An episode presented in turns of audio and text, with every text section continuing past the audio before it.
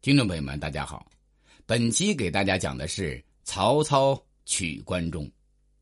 公元二一一年，丞相曹操派司隶校尉钟繇、征西将军夏侯渊等人率军讨伐占据汉中的中郎将张鲁。关中是通往汉中的必经之地，偏将军马超、镇西将军韩遂以为朝廷派大将军袭击他们。于是就串通关中将领，聚集十万兵马，据守潼关。曹操听说后，连忙派安西将军曹仁告诫诸将：“关西军队精锐强悍，你们紧守营寨，不要出战。”曹操亲自率领大军征讨马超，将领们议论纷纷。有人提醒曹操说：“关西士兵擅长使用长矛，杀伤力强。”如果不用精兵，恐怕难以对付他们。曹操听后微微一笑，说道：“交战的主动权在我手中，而不在敌军手中。他们的长矛再长，我也会让他无法自杀。你们等着看吧。”随后，曹操大军到达潼关，与马超隔关对峙。曹操表面上做出急攻潼关的样子，暗中却派大将徐晃率领步兵和骑兵四千人偷渡黄河，在马超军队前方安营扎寨。接着，曹操指挥大军从潼关北面强渡黄河。马超闻讯，急忙率军前来进攻。曹操带领一百多名武士留在南岸，阻击马超军队。马超的军队来势凶猛，万箭齐发，曹操的阵地箭如雨下，一时间曹军死伤不少。曹操毫无惧色，坐在折椅上，镇定自若的指挥。后来，都尉许褚把曹操扶上小船，他左手举着马鞍为曹操遮挡乱箭，右手奋力撑船。正在危急关头，校尉丁斐把曹军的牛马放了出来。马超军队顿时乱作一团，纷纷去抢牛马。曹操这才得以脱身，渡过黄河。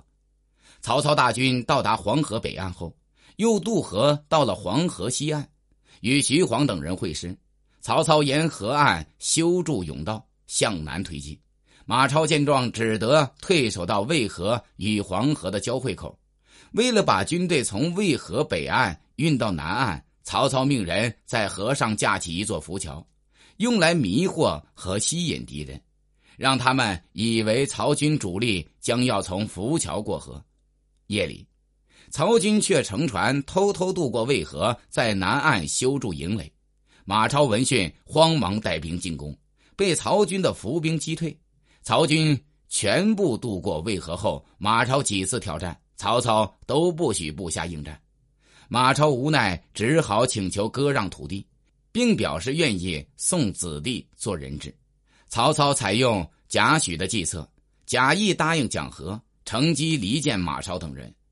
有一天，韩遂偷偷跑来与曹操相见，因曹操与韩遂的父亲同一年举孝廉，又和韩遂年纪相当，辈分相同，是老朋友，两人相见显得很亲热。他们谈了很长时间。说的都是过去在京都的亲朋旧事，没有说到当前的战事。谈到高兴时，不禁拍手欢笑。韩遂回到军营后，马超急切的问：“曹操说了些什么？”韩遂说：“没说什么，只是聊聊往事。”马超对此将信将疑。几天后，曹操派人给韩遂送来一封信，故意在信中圈改涂抹了许多地方。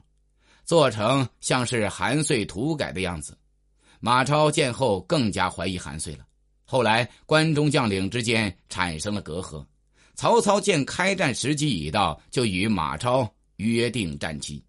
到了开战那天，曹操先派轻装军队挑战，与马超等人大战多时，然后才派精锐进行夹击，把马超打得大败。随后，韩遂、马超逃回凉州。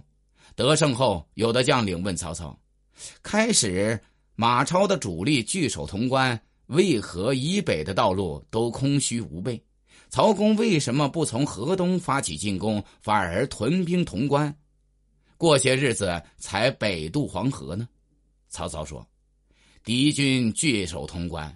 如果我军进入河东，他们就会分兵把守各处渡口，阻止我们渡过西河。所以我才把主力集中在潼关，吸引他们的注意力。徐晃才能轻而易举夺取西河。这样，我军北渡黄河，敌军就无法与我军争夺西河了。我用车辆和树木向南修建甬道，既是为了安全，也是向敌军示弱。渡过渭河后坚守不出，是使敌军骄傲自大。因此，敌军未修营垒，只好请求割地。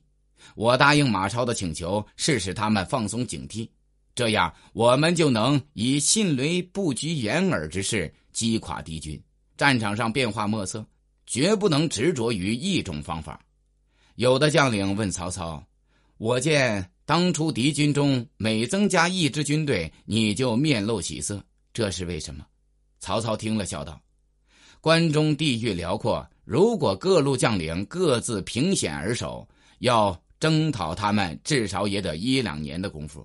现在他们都集中到一起，虽然人数众多，却彼此不服，又没有统一的统帅，一举便可歼灭，所以我才暗暗高兴啊。